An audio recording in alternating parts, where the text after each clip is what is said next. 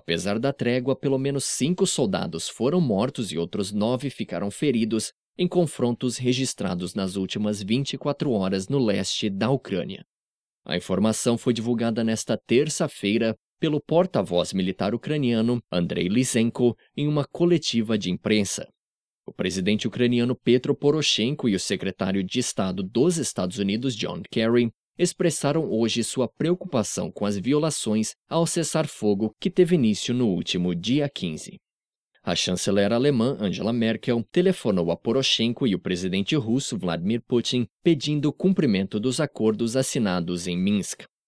Merkel pediu que Putin exerça sua influência para que os separatistas parem os ataques.